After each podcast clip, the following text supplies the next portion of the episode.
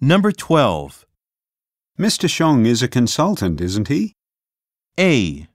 Yes, he works for an investment firm. B. No, he isn't feeling well. C. They need some advice.